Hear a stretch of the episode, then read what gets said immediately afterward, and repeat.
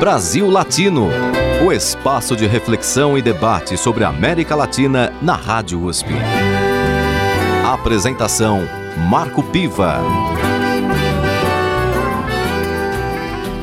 Olá, amigos e amigas do Brasil Latino, o programa que aproxima o Brasil da América Latina e a América Latina do Brasil. Toda segunda-feira, uma entrevista sobre temas de interesse do nosso país e do nosso continente. Na edição de hoje, o tema é a Nicarágua, um país da América Central que tem muita história para contar, desde as famosas invasões norte-americanas em função de um canal interoceânico que sempre foi um projeto dos Estados Unidos, até os dias recentes, onde o país vive uma crise política e social intensa que tem levado preocupação aos organismos de direitos humanos. Para falar sobre a Nicarágua e sobre essa história e também sobre a conjuntura atual, eu converso com Humberto Mesa, que é cientista político, nasceu na Nicarágua e reside no Brasil desde 2008. Doutor em ciência política pela Unicamp, atualmente é pesquisador na Universidade Federal do Rio de Janeiro. Sua tese de doutorado mostrou a relação do sandinismo com os movimentos sociais, especialmente com o movimento feminista. É autor de Sandinismo sem Ortega ou Orteguismo sem Sandino, a encruzilhada da Frente Sandinista de Libertação Nacional. Como jornalista, no período de 1995 a 2006, cobriu os processos eleitorais de 96, 2001 e 2006. Bem-vindo ao Brasil Latino, Humberto Mesa. Muito obrigado, Marco. Prazer estar aqui também com você. Bom, a Nicarágua, como eu disse no início, tem uma longa história é, de luta, inclusive, pela sua soberania em função dos históricos é, ataques dos Estados Unidos ao país. Um país pequeno, um país é, praticamente agrícola, uma população mais camponesa, pelo menos naquele período em que os Estados Unidos queriam construir um canal interoceânico né, que ligasse o Atlântico ao Pacífico, e que sempre foi um, um projeto que despertou esse interesse eh, norte-americano. Por outro lado, nós temos também na Nicarágua eh, uma intensa atividade artística, grandes poetas, Rubem Dario eh, é um deles, temos também grandes personagens da música, da cultura, e também temos, evidentemente, a figura de Augusto César Sandino,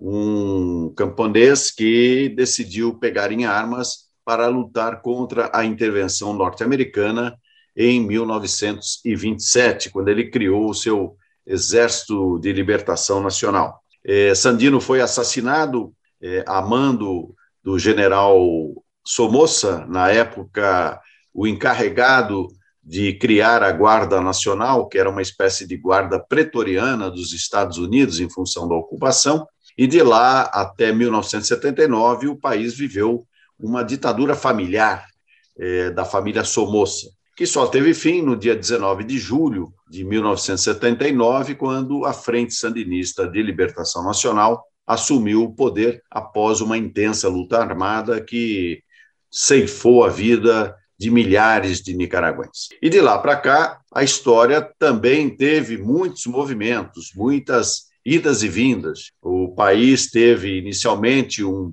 projeto revolucionário que se diferenciava até da Revolução de Cuba, no sentido que prestigiava o pluralismo político, a iniciativa privada, a soberania, e isto foi até 1990, pelo menos, quando Violeta Barrios Chamorro assumiu a presidência após um processo eleitoral onde os sandinistas perderam as eleições com Daniel Ortega, atual presidente. Então, depois desse período de 1990 até 2006, eh, os sandinistas ficaram fora eh, do governo, portanto, na oposição, e, finalmente, em 2006, num processo eleitoral com algumas mudanças na própria legislação eleitoral, eh, os sandinistas voltaram ao governo, ou pelo menos a Frente Sandinista de Libertação Nacional voltou ao governo, com a eleição de Daniel Ortega. Ortega, então, vence em 2006, é reeleito em 2011, ganha em 2016 e agora é novamente candidato pela quarta vez à presidência da República. E desde abril de 2018, a Nicarágua vive um conflito político, social de grande intensidade, que tem levado muita preocupação ao mundo é, por estar de certa forma, a, ameaçando a democracia no país e também todos os procedimentos democráticos que deveriam ser preservados, é, que eu quero conversar com você, Humberto Messa. Você é um cientista político, nasceu na Nicarágua, como jornalista você acompanhou intensamente a política do seu país, agora está no Brasil como pesquisador, mas tem lá o seu pé na Nicarágua sempre, né? Você tem acompanhado a situação e certamente é do interesse dos nossos ouvintes do Brasil Latino entender um pouco o que está acontecendo na Nicarágua. Eu fiz toda essa introdução para que também os nossos ouvintes possam entender é, o contexto é, da Nicarágua, desde a sua história anterior até o seu momento atual. Então, eu perguntaria para você, Humberto Messa, o que está acontecendo, afinal, na Nicarágua, tendo em conta que o atual presidente, Daniel Ortega, foi um dos líderes da Revolução Sandinista vitoriosa em julho de 1979. Beleza, Marco, obrigado. Pergunta bastante complexa, né? Porque é, ajuda a compreender também processos de longo alcance, mas também compreender o, o, agora, né? Eu vou tentar responder a partir de duas temporalidades: o que está acontecendo agora e como compreender que, como chegamos nesse ponto, né? O que está acontecendo agora é uma eleição que ela surge é, exatamente como você falou agora, pouco tempo depois de uma rebelião de 2018, a primeira eleição presidencial que o país enfrenta depois dessa revolta cívica, né? Isso é importante compreender porque a sociedade inteira esperava que essa eleição pudesse servir como uma oportunidade para poder superar o conflito cívico, né? Quer dizer, uma saída institucional a um processo que deixou mais de 320 mortos de forma documentada, né? Tem até agora 140 presos políticos, né? E uma democracia, como você falou, bastante em frangalhos, né, em termos institucionais. Então, poder novamente voltar a discutir o país numa eleição presidencial de deputados e tal, era uma chance para encontrar, ver que saídas a sociedade ainda encontra em termos de Estado, né, para poder se reencontrar com a democracia que a gente levou mais de 10 anos para construir. Acontece que nesse processo, eh, desde mais ou menos abril até agora novembro, né, a gente passou por várias situações eh, que eh, colocaram em questão a importância dessa eleição com relação a essa, a essa saída que a sociedade esperava. Né. A primeira delas foi o fato da, da oposição Ortega nem poder complementar o processo de primárias, por exemplo. Né. Nós temos vários pré-candidatos, e são pré-candidatos porque não conseguiram nem fazer uma eleição interna, é, todos presos, né? inclusive é, eles são presos por uma lei que foi aprovada em dezembro do ano passado, é, que basicamente criminaliza qualquer oposição em termos de denúncia internacional com relação ao papel de Ortega. E, por outro lado, além de você criminalizar toda a oposição e prender os pré-candidatos, é, você diminuiu as chances de uma eleição ou, ou diminuir as chances de oportunidades, de opções de candidaturas para além de Ortega. Né? É, e, por outro lado, você teve uma eleição sem campanha eleitoral, porque o, o, governo falou que não tem condição nenhuma de fazer campanha por conta da pandemia, o que já é um contrassenso se considerarmos como foi a gestão da pandemia até agora, desde do, do ano passado, né, no caso da Nicarágua.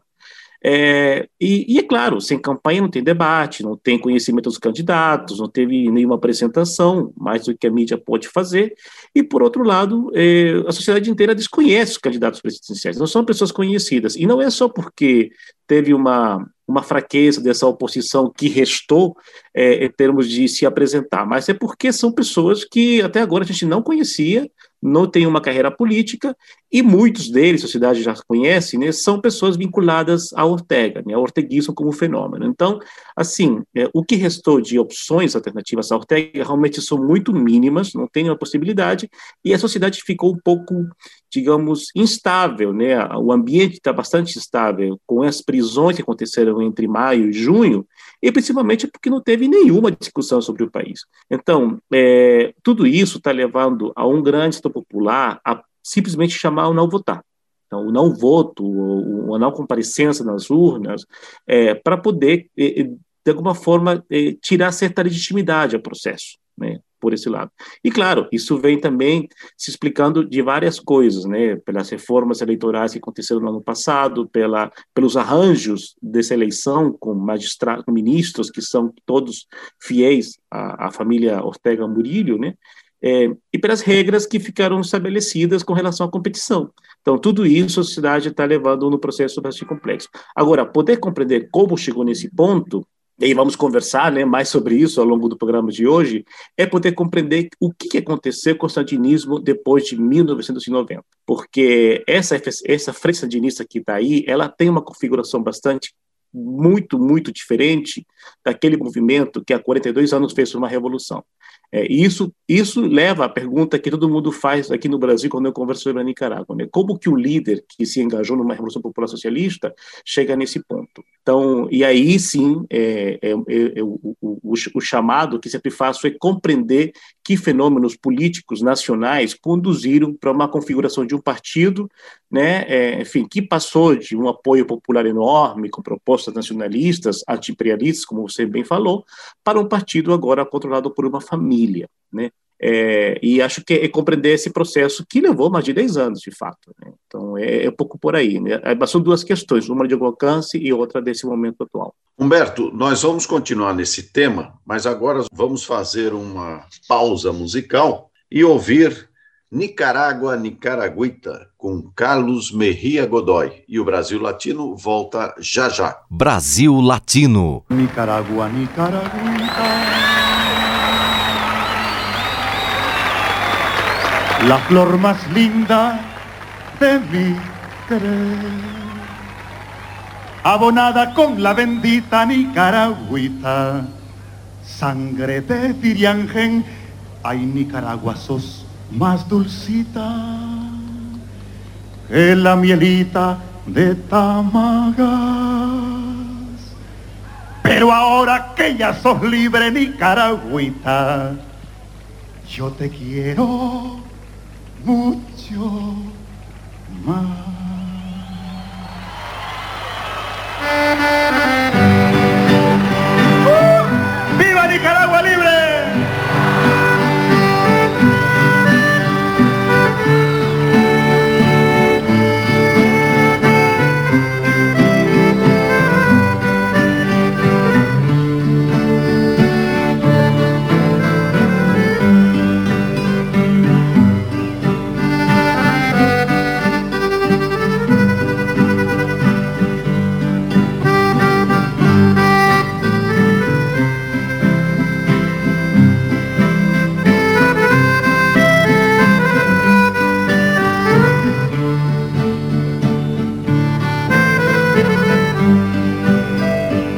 Cantando todos. Ay, Nicaragua, Nicaragüita. Es el pueblo de Nicaragua. La flor más linda de mi querer. Abonada con la bendita Nicaragüita. Sangre de Viriángel.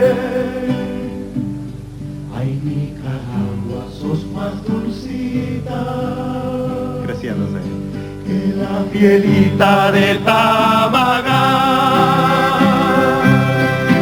Pero ahora que ya son libre mi caragüita, yo te quiero mucho más. Pero ahora que ya sos libre mi caragüita, yo te quiero mucho más. Que oiga el imperialismo. Ay, Nicaragua, Nicaragüita, la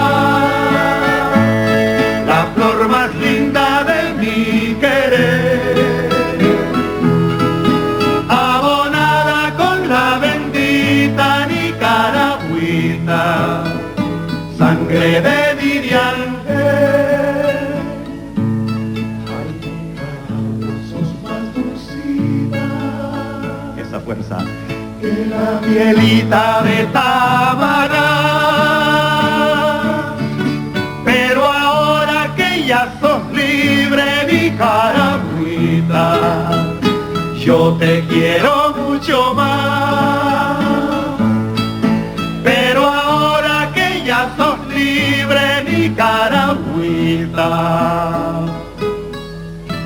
cantando, yo te quiero.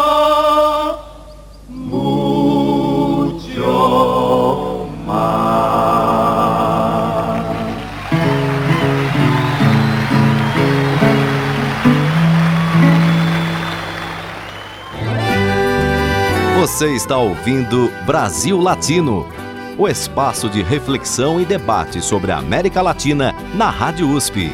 A apresentação: Marco Piva. E voltamos com Brasil Latino, o programa que aproxima o Brasil da América Latina e a América Latina do Brasil. Toda segunda-feira, uma entrevista sobre temas de interesse do nosso país e do nosso continente. O tema de hoje é a Nicarágua, país da América Central que vive atualmente uma crise política e social às vésperas de uma eleição presidencial. Para conversar sobre esse tema, eu tenho aqui no Brasil Latino Humberto Messa, cientista político nicaragüense que reside no Brasil. Ele é doutor em ciência política pela Unicamp e pesquisador na Universidade Federal do Rio de Janeiro. Humberto Messa, no bloco anterior nós terminamos com uma questão importante. Como que um líder revolucionário, declaradamente de esquerda, faz, lidera um processo de mudanças no país em 1979 e agora é acusado de violar os direitos humanos e de instalar no país um regime autoritário? Acho que isso leva é, a interrogar sobre duas questões centrais. Né? Uma é poder questionar um dos mitos estabelecidos, inclusive para fora da Nicarágua e aqui no Brasil também, é, de acreditar que Ortega liderou a revolução. No caso da Nicarágua, e você falou muito bem no começo, a revolução nicaragüense ela foi bem diferente da revolução cubana, porque mesmo tendo uma vanguarda, como foi o movimento da FSLN, nós não tivemos o líder da FSLN, como foi no caso do movimento é, de abril, lá em janeiro, na verdade, em Cuba, né, com a liderança de Fidel Castro e a contribuição, obviamente, de Ernesto Guevara. No caso da Nicarágua, nós tivemos uma aliança de redes, evidentemente comandadas pela FSLN, né, mas redes urbanas e rurais, né, que depois é, conseguiram é, atrair a, as elites, né, a partir do assassinato do Pedro Joaquim Chamorro, que na época era o diretor do maior jornal do país, né, é, e, e, as elites engajadas em apoio à guerrilha com movimentos urbanos, principalmente feministas também, que estava enfim, no auge do feminismo naquela época, foi que conduziu à revolução. Então, é muito complicado encontrar quem foi o líder da revolução. Ortega não foi o líder da revolução, foi um dos, né? tanto é que para quem conhece o histórico da Nicarágua nos anos 80, nós não tivemos um governo de o presidente. Foi um governo de nove comandantes. É claro que tinha o presidente, por questões internacionais, né, a representação do país e tal, mas todas as decisões revolucionárias foram com nove comandantes que representavam as três tendências do sandinismo. Né? Então, é um pouco para entender de que não é o líder revolucionário que virou o que virou hoje em dia. Agora, por outro lado, é claro que nós não podemos negar a centralidade de Ortega a, ao movimento, por uma questão principal. Além de ter sido presidente nos anos 80, ele foi o, o, o candidato, é, sempre o único candidato da FSLN, quando a Revolução terminou.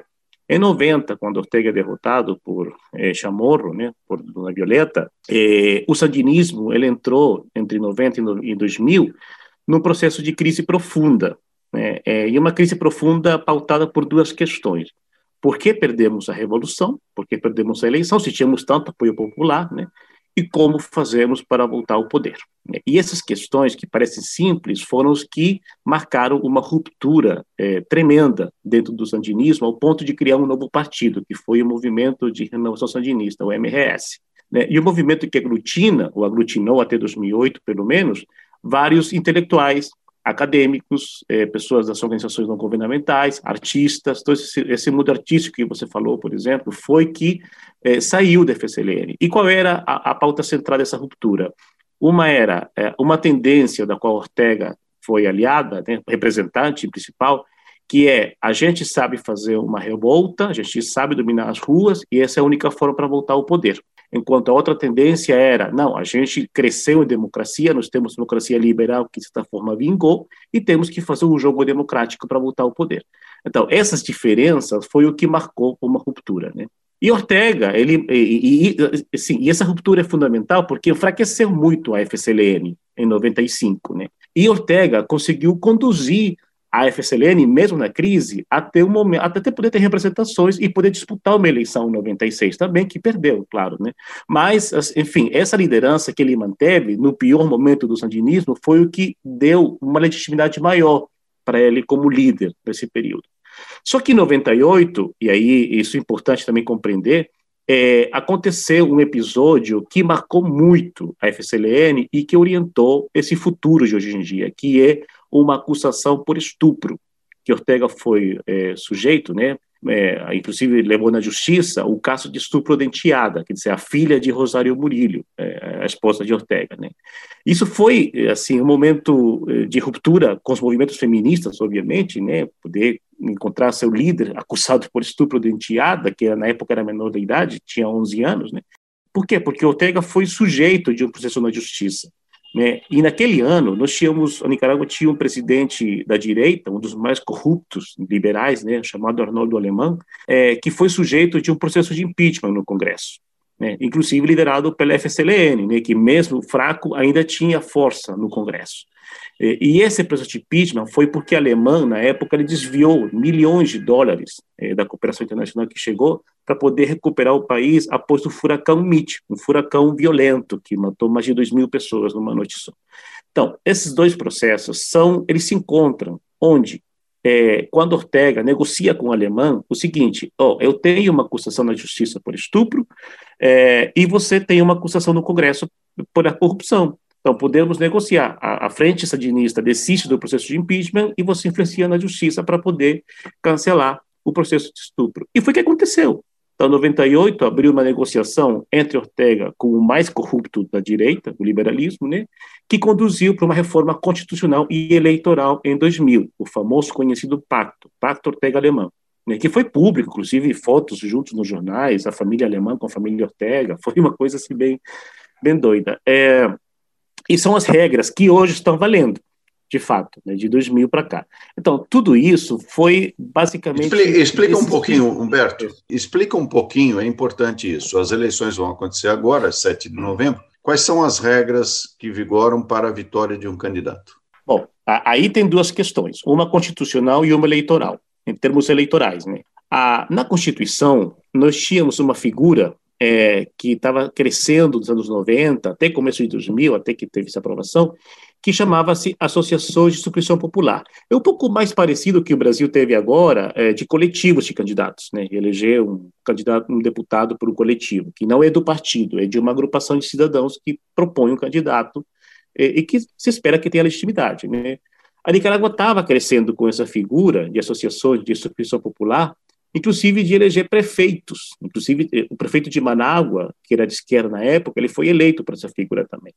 No pacto entre Ortega e Alemão, essa figura foi é, erradicada, foi eliminada na Constituição. Fala, não, a, a, política eh, eleitoral ela é exclusiva dos partidos. A primeira mudança foi essa, que os partidos tinham que liderar esse processo.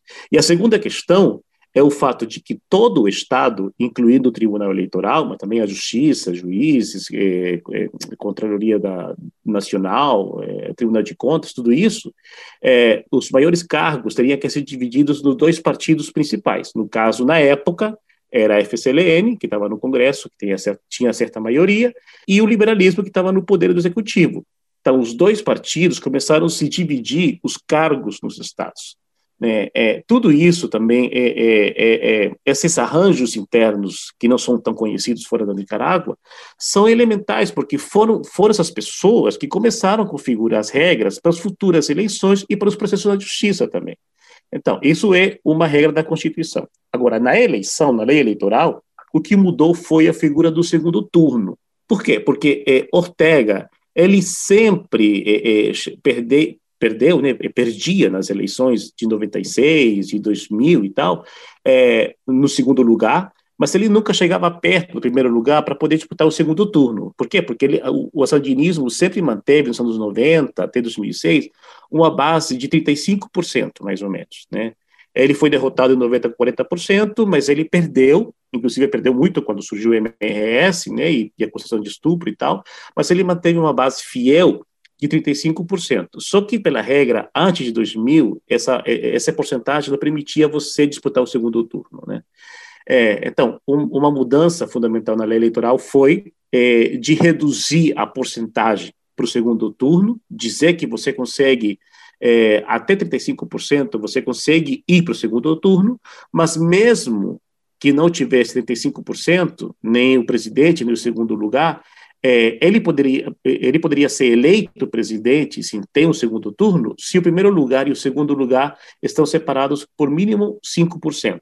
Quer dizer, é, as regras para o segundo turno foram completamente barateadas, foram completamente derrubadas. Né? E, claro, teve um impacto, não sei se foi calculado pelo FCLN ou foi uma coisa que surgiu pelo acontecimento político, mas teve um impacto desse, desse acordo Ortega-Alemão, que foi a direita se dividir. Né? A direita mais tradicional, liberal do país, ela não gostou do acordo com Ortega, né, do partido alemão, né, eles apostavam em alemão, sendo popular, e, é, aquele apoio que ele tinha na época, né, e por isso criaram partidos novos. Isso é importante porque na eleição de 2001, a direita já começou a ficar dividida, e Ortega não perdeu esse 35%. Então, ele conseguia dividir a oposição na época, e ele mantendo essa base, ele conseguia alterar a porcentagem de eleição. E foi assim, de fato, que ele conseguiu ser eleito em 2006. Né? Por isso que isso que explica uma coisa que eu falo sempre. Ortega perdeu com 40%, mas ele volta ao poder com 35%. Isso é porque, de fato, a regra mudou. Agora, de 2011 para cá, muitas coisas também mudaram. E a seleção de agora, ela teve, ela tem uma configuração que é completamente, agora, completamente diferente de 2006, essa de 2021 que é, primeiro, todos os ministros não são mais é, divididos com o liberalismo. Todos os ministros do Tribunal Eleitoral são da FSLN. Foram do Tribunal Eleitoral. Tribunal os Eleitoral. ministros do Tribunal Sim. Eleitoral. Exatamente. São Eles indicações da agora. Frente Sandinista. Foram indicação de Ortega e todos foram eleitos. Teve indicação da oposição, na época não tinha tido as prisões, quando foram eleitos, no começo do ano, né? mas o Congresso não aprovou nenhum deles, só aprovaram os ministros que foram nomeados pelo presidente. Né? Então, isso, claro, já gera uma desconfiança né, de como que vai ser o resultado e como que vai ser conduzido o processo. Teve um conjunto de reformas que a OEA é, sugeriu fazer, e, e, isso não foi agora. Esse, esse conjunto de reformas foram negociadas com o governo da Nicarágua em 2016 não foi nem em 18. Muito antes do conflito, Ortega abriu o processo de negociação com a oposição, inclusive com a MRS na época. Né? É, e a OEA chegou a pactuar com Ortega um conjunto de reformas que valeriam para essa nova eleição de 2021. É, e nenhuma delas, e claro, em 2018 isso ganhou centralidade, né? E nenhuma delas foram, foram aceitas. Quer dizer, foram aceitas na época, mas nenhuma delas foram executadas. Que é, por exemplo, é, é garantir documentação eleitoral para todos os cidadãos. É, isso é o básico, né? Você, tem, você nasceu na Nicarágua, tem que ter seu documento. Né? E o isso título é... de eleitor, não é? Exatamente. Que na Nicarágua é o mesmo, o RG é o mesmo que serve para eleger, é um, é um documento só, né? Então, é um documento que serve para tudo, para o banco, para eleger e tal. É, e ele não é, é, ele não é entregue para todo mundo, ele só é entregue, e isso, em 2018 para cá, foi muito mais forte, só é entregue para quem o partido indica. Entendeu? Se eu sou um cara que, que, que moro, sei lá, numa cidade do interior, né, é, mas eu, é, é, eu, sou conhecido que eu não apoio Ortega, a chance de não obter meu documento é muito alta, e acontece muito. Se eu quiser obter, meu documento, eu tenho que ter uma indicação do partido para isso. Então, isso, é claro, não é compatível com as negociações que fizeram com a OEA. Essa é uma coisa. A outra era que a eleição dos ministros fosse consensuada com a sociedade, né, de ter ministros que tenham competências para as eleições. Também não foi executado. Né? É, e, uma, e um conjunto de reformas sobre as estruturas eleitorais nos municípios também. É, agora, é isso interessante, porque nos municípios, os conselhos eleitorais, né, que representam o Tribunal Eleitoral no interior, é, foram configurados pelo orteguismo e pelo Partido de Alemão. Então, aquele pacto que foi assinado há 20 anos atrás, ele continua vivo. Né? Tanto é que um dos supositores, entre aspas, que está na eleição é o Partido de Alemão também. Entendeu? E Alemão não está preso, ele continua lá. Então, é, tudo isso é, faz de contas de que o processo mesmo já, já vem arranjado de uma época. Né? E, claro, você adiciona isso as desconfianças que o sistema eleitoral, em conjunto, é, gera desde 2008, faz a sociedade não querer mais participar de uma eleição. Humberto, nós vamos continuar nesse assunto no próximo bloco, mas agora vamos ouvir mais uma música da Nicarágua que tem aí uma tradição musical muito grande. Né? A Nicarágua é, é um celeiro de grandes artistas, embora às vezes nem tão reconhecidos. Né? Tem muitos casos de músicas famosas que muita gente conhece na América Latina e que são relacionadas a outros nomes e não necessariamente aos verdadeiros compositores, que no caso são nicaragüenses.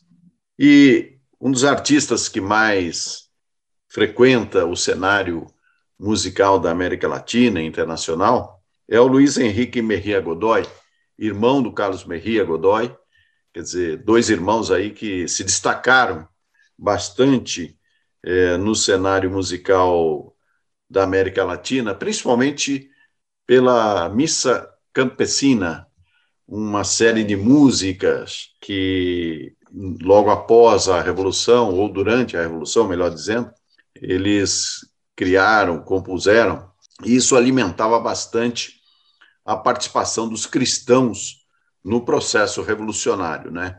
Nicarágua teve uma revolução com uma forte presença de cristãos, inclusive o padre Gaspar Garcia Laviana era comandante sandinista e morreu com a, lutando pela é, soberania da Nicarágua, apesar de ser espanhol.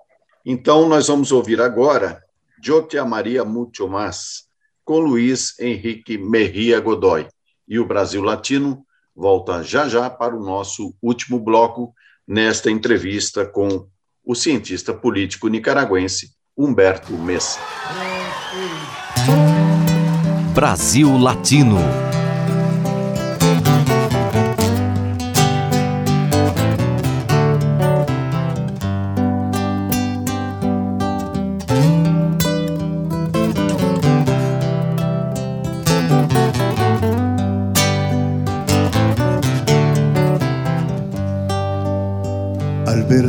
Yo a ti. Tú y yo hemos perdido, yo porque tú eras lo que yo más amaba, tú porque era yo el que te amaba más. Al perderte yo a ti, tú y yo hemos perdido. al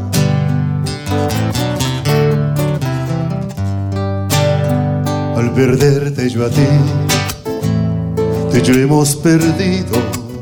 Yo porque tú eras lo que yo más amaba, tú porque era yo el que te amaba más. Al perderte yo a ti, tú y yo hemos perdido.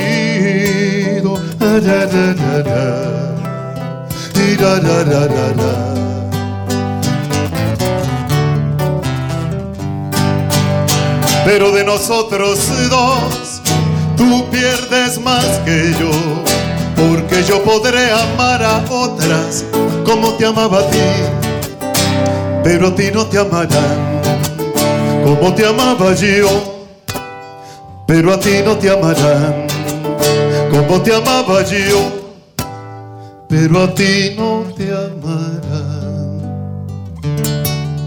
como te amaba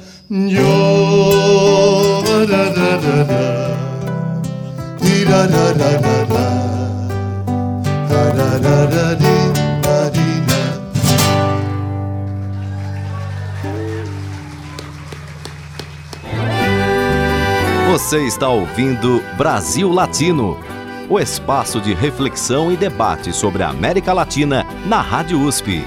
A apresentação: Marco Piva. E voltamos com Brasil Latino, o programa que aproxima o Brasil da América Latina e a América Latina do Brasil. Toda segunda-feira, uma entrevista sobre temas de interesse do nosso país e do nosso continente latino-americano. Na edição de hoje, o tema é a Nicarágua, país da América Central, que no dia 7 de novembro realiza eleições presidenciais. Para conversar sobre este assunto, eu tenho aqui no Brasil Latino o cientista político nicaragüense Humberto Messa. Ele é doutor em ciência política pela Unicamp atualmente pesquisador na Universidade Federal do Rio de Janeiro. Ele está no Brasil há 13 anos. E nossa conversa é sobre este momento da Nicarágua, um país com muita história para contar. Humberto, no bloco anterior nós falávamos sobre as sucessivas mudanças na legislação eleitoral e nos acordos que Daniel Ortega fez é, com os seus outrora adversários, no caso, os integrantes do Partido Liberal, cujo líder é Arnold Alemão. É, Ortega vai agora para a disputa sucessiva do seu quarto mandato, ou seja, ele governou a Nicarágua pela Junta de Reconstrução Nacional de 79 a 84. Em 84 ele foi eleito presidente pela primeira vez depois, em 1990, perdeu para Violeta Barrios de Amor, voltou a governar em 2006, foi reeleito em 2011, foi reeleito em 2000, trieleito em 2016 e agora disputa novamente este quarto mandato. Digamos que para uma democracia isso é, não é uma coisa muito usual, né? A que que você é, atribui, a que você atribui o fato de haver é, essa sequência de mandatos de Daniel Ortega e, no caso, com uma particularidade, a sua vice-presidente é a sua própria esposa, Rosário Murídio. Como é que você avalia esse quadro? Ele não se assemelha, de certa forma, àquilo que a própria Frente Sandinista combateu quando lutou contra a ditadura da família Somoza? Olha, essa pergunta me fez lembrar uma, uma expressão de um brasileiro que conhece também muito a Nicarágua, assim como você, é, que mora aqui no Rio, né? É, o Nepomuceno, o Eric Nepomuceno. Ele fala que Ortega é, é um dos líderes latino-americanos que mais traiu a sua biografia. Né? É, e, e por que leva a isso? de fato. Né? Como a frente foi um movimento importantíssimo, a sandinista, né?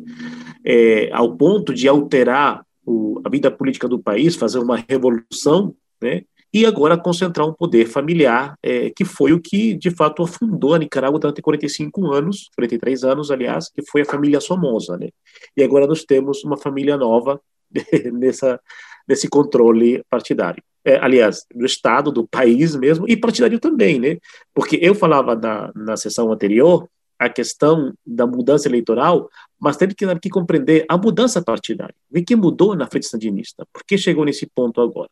É, no bloco anterior, eu comentava o caso do estupro, que, que o estupro foi um dos motivos para esse pacto com o alemão, que alterou completamente o Estado, mas também alterou o partido político. Né? Em que sentido? É, só teve uma declaração, e na época eu era jornalista na Nicarágua, lembro muito bem, porque eu fiz a cobertura dessa coletiva. É, a minha fonte, eu, eu, cobri muito tempo Ortega também, então por isso que conheço muito bem esse histórico. É, a família é, reagiu à, à, denúncia da enteada, né, da Zoila América. E uma das posturas mais esperadas era de Rosário, da esposa de Ortega, que na época, é, enfim, estava na oposição, é claro, né, na oposição entre aspas, porque foi o acordo que fez com o alemão, mas, enfim, estava fora do poder do executivo, né. É, e a Rosário, ela se colocou contra a filha, ela apoiou Ortega, falou que a filha era mentirosa, né, que criou uma disputa familiar que chegou à mídia nacional na época, né, mas também teve impacto do partido. Então, Ortega foi altamente grato ao apoio da esposa, ao ponto que ela foi a mulher que coordenou a campanha eleitoral em 2006. E Rosário teve muita influência, tanto na campanha, como o poder também que ela gerou para poder chegar ao poder. Então, de alguma forma, Ortega é grato a Rosário para ter permitido criar estratégias para ele retornar em 2006 ao poder. Só que essa gratidão se refletiu muito poder. É muito poder. É, uma das coisas que a gente conhecia nos anos 80 era que Rosário não conseguia, mesmo sendo esposa de Ortega, ela não conseguia ter muita liderança dentro do governo revolucionário porque falei antes, eram nove comandantes, era tudo colegiado e tinha um controle da direção nacional, e com o poder forte da Assembleia Sandinista e movimentos partidários também que estavam crescendo, como a Juventude Sandinista. Rosário nunca influenciou nesses, nessas estruturas, né? E ela teve eh, essa, esse, eh, eh, essa, essa falta, ela sempre quis esse poder também. Quando ela consegue ter esse espaço, graças essa postura que tomou contra a filha, né, e, e chega ao poder em 2006, ela cobrou essa conta. Né? Isso é claro, porque de, já em 2009, 2008, 2009, ela conseguiu mudar toda a estrutura partidária. A Assembleia Sandinista, por exemplo, os históricos foram expulsos por ela. Chegaram um monte de jovens que nem eram nascidos na Revolução, né? Enfim, e essas estruturas, a direção nacional foi extinta, por exemplo. Né? Então, as estruturas partidárias foram completamente alteradas por Rosário. Eu me lembro que em 2012 é, numa eleição para prefeito, né, quando já o sistema estava começando a ser bastante comprometido, mas em 2012 teve uma, uma eleição interna dentro do partido para postular candidatos a vereadores e a prefeitos. E a juventude sandinista, que era um monte de moleques, que nem eram nascidos na Revolução, que não teve esse histórico de formação ideológica que era antes, todos falaram assim: a gente declina de postular candidatos jovens para vereadores e prefeitos só se o comandante e a companheira quiser. Então, era evidente o tipo de estrutura partidária que estava surgindo lá, de uma lealdade, assim, que não diz nada da época revolucionária, que não cria consciência cidadania, sabe? Não cria essa consciência política. Né? E foi isso. Então, é, isso explica também é, essa centralidade familiar, né? Durante 2007 até 2011, e também hoje em dia, vários filhos, quase todos os filhos de Rosário e Ortega, eles têm é, poder no Estado né? Pelo menos a filha e três, mais três filhos são assessores presidenciais, né? Áreas de investimento, de capital, relação com o setor privado, acordos internacionais, são os filhos que comandam isso. Rosário, ela foi eleita vice-presidente em 2016, né? mas ela tinha muito poder desde 2006, como eu falei antes, é, alterado muitos sistemas e mandado no partido político, né? É, e isso vai centralizando cada vez mais o poder. Então, a FSLN não é mais um partido que, que aglutinava movimentos sociais que tinha aquela abertura pluralista, sabe, que de alguma forma consolidou, se consolidou no, naquele período anterior. Então isso mostra também essa essa mudança familiar de fato. Indo nessa linha, Humberto, é, a Frente Sandinista nasce como um partido revolucionário, um partido de esquerda, e essa trajetória toda que desemboca na situação atual certamente traz uma espécie de confusão é, nos setores de esquerda, digamos assim, nos partidos de esquerda, até porque a Frente Sandinista também pertence ao Fórum de São Paulo, que reúne a nata da esquerda latino-americana. E como é que se dá a compreensão, na sua opinião, dos partidos de esquerda da América Latina em relação a tudo isso que está acontecendo na Nicarágua? Pois é, é, é uma da coisa que eu vejo, a confusão é clara porque eu percebo que Ortega ele manipula muito bem a narrativa. Né? Em que sentido? Ele vê esse histórico revolucionário que você bem conhece, né? É, ele utiliza esse histórico como capital para o apoio internacional. Né? E é claro, assim, a esquerda latino-americana reconhece na Revolução de 79 um, uma semente, um processo é, que permitiu também alavancar muitos movimentos populares. Então, poder, existe uma ideia de que questionar Ortega hoje em dia é questionar esse histórico. E a nossa luta, também de esquerda, de nicaragüenses, que somos intelectuais, que moramos fora e que dialogamos com esse movimento que nos interessa, é o contrário, é de explicar, olha, a revolução ela só é questionada se você continua apoiando Ortega, porque o processo que conduziu depois de 90 até 2012, 2016, é um processo que vai contra o que a revolução pretendia, né? Então, é, é, fazer esse debate dentro dos movimentos de esquerda na América Latina é complicado porque a compreensão é outra. É pensar que Ortega ele vem trazendo esse projeto de revolucionário e que ele consolidou uma revolução depois de 2006, ao ponto de não querer questionar ou não querer observar uh, todas as violações, tanto à democracia como direitos humanos, que tem sido feita agora. A nossa, a nosso projeto, a nossa missão vai contrária, é poder resgatar o histórico revolucionário, mostrando de que o que está acontecendo lá combate o que a revolução quis deixar como legado, entende? Por isso que é que está, a confusão é essa, a confusão não é pensar que Ortega mantém uma, um histórico de esquerda, revolucionário e tal, como era comprometido antes. Até porque os comandantes estão completamente fora da frente sandinista. Ortega ficou sozinho. Tem um documentário interessante que fala muito bem desse processo, como ele foi ficando abandonado, né? É, e claro, também não foi uma boa estratégia, talvez, dos comandantes, mas ele foi ficando abandonado. Os comandantes, os que morreram, morreram, mas os que estão vivos agora, alguns estão presos por Ortega, né? como o caso Dora Maria Teles e Luiz Carrion, e outros estão fora do país como refugiados, como, aliás, como, eh, Bartodano e, e, e, Luiz Carrion, que estão fora, e no caso de Hugo Torres e Dora Maria Teles, que estão presos. Então, de qualquer forma, ou presos ou refugiados são contra Ortega. Então, considerar que Ortega ainda perpetua um projeto revolucionário é desconhecer o que aconteceu depois de 90 na Nicarágua. Até porque não é verdade que a Nicarágua parou em 90 e voltou em 2006. Sabe, não ficou congelado no tempo. Teve uma mudança lá é, que, de alguma forma, alterou um pouco o DNA do sandinismo, pelo menos do movimento sandinista na FSLN, porque eu acho que sandinismo ainda vai além. E a nossa luta é poder resgatar o que resta ainda de esquerda na Nicarágua e poder manter um processo progressista, que pense nos direitos iguais, que pense na democracia no país, mas não é, vinculado à decisão familiar. E essa é uma questão difícil. Agora, é claro, né, as confusões se dão um pouco por isso, por acreditar que atacar ou questionar, pelo menos questionar a, a condução de Ortega Murilo hoje em dia é atacar o legado revolucionário. E a nossa, nossa mensagem é o contrário. Nós temos que resgatar o legado revolucionário, mostrando as contradições que o sistema orteguista está oferecendo hoje em dia.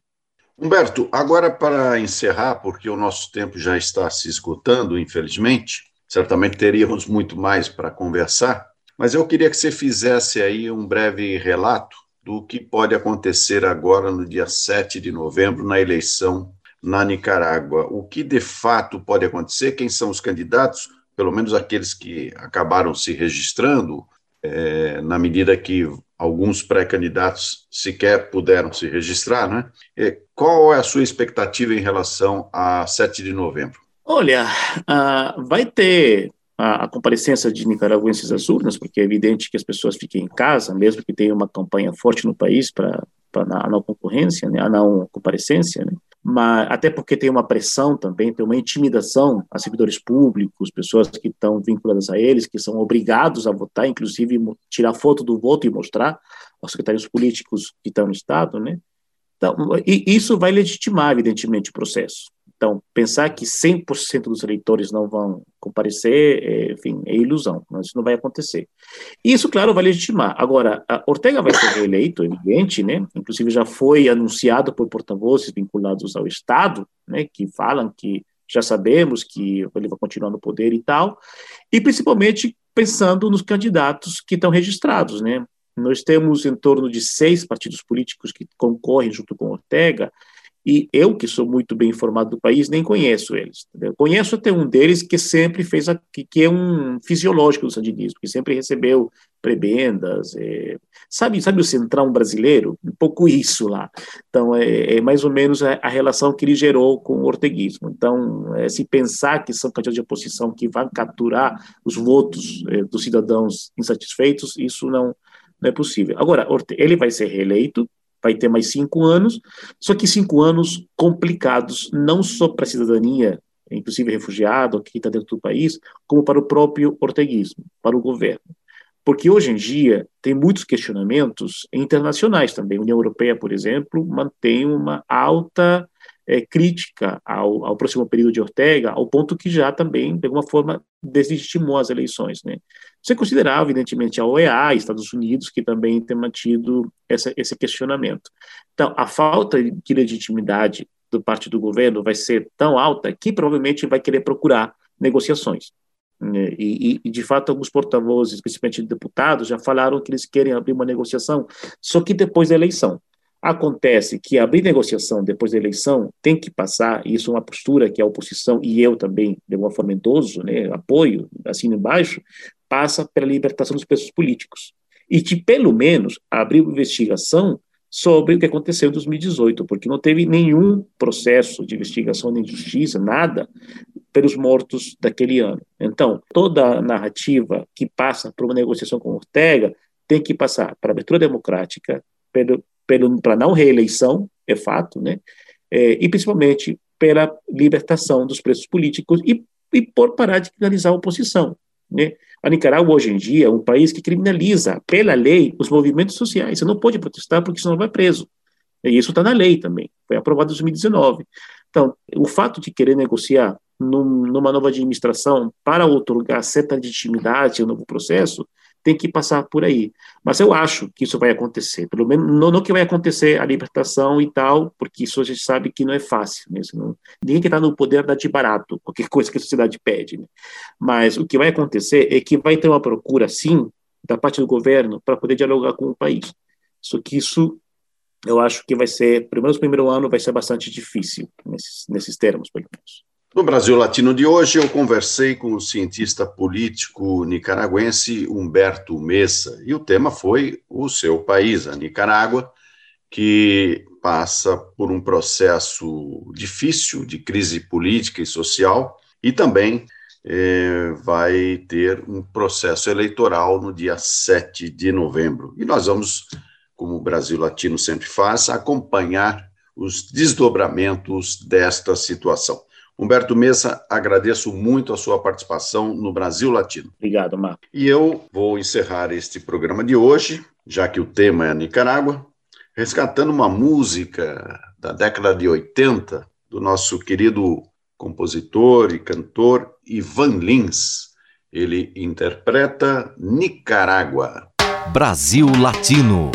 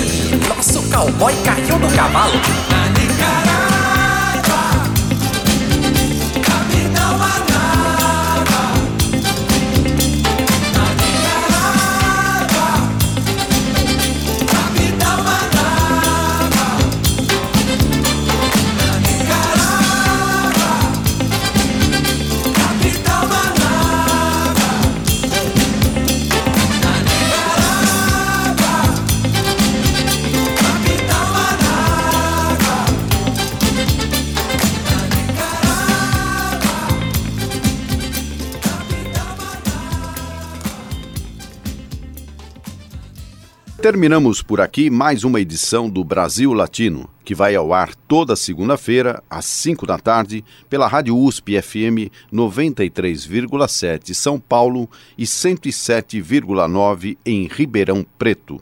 Nosso programa tem a produção de áudio de Benê Ribeiro, produção de Alexandre Veiga, assistente de produção Ítalo Piva e curadoria musical Carlinhos Antunes.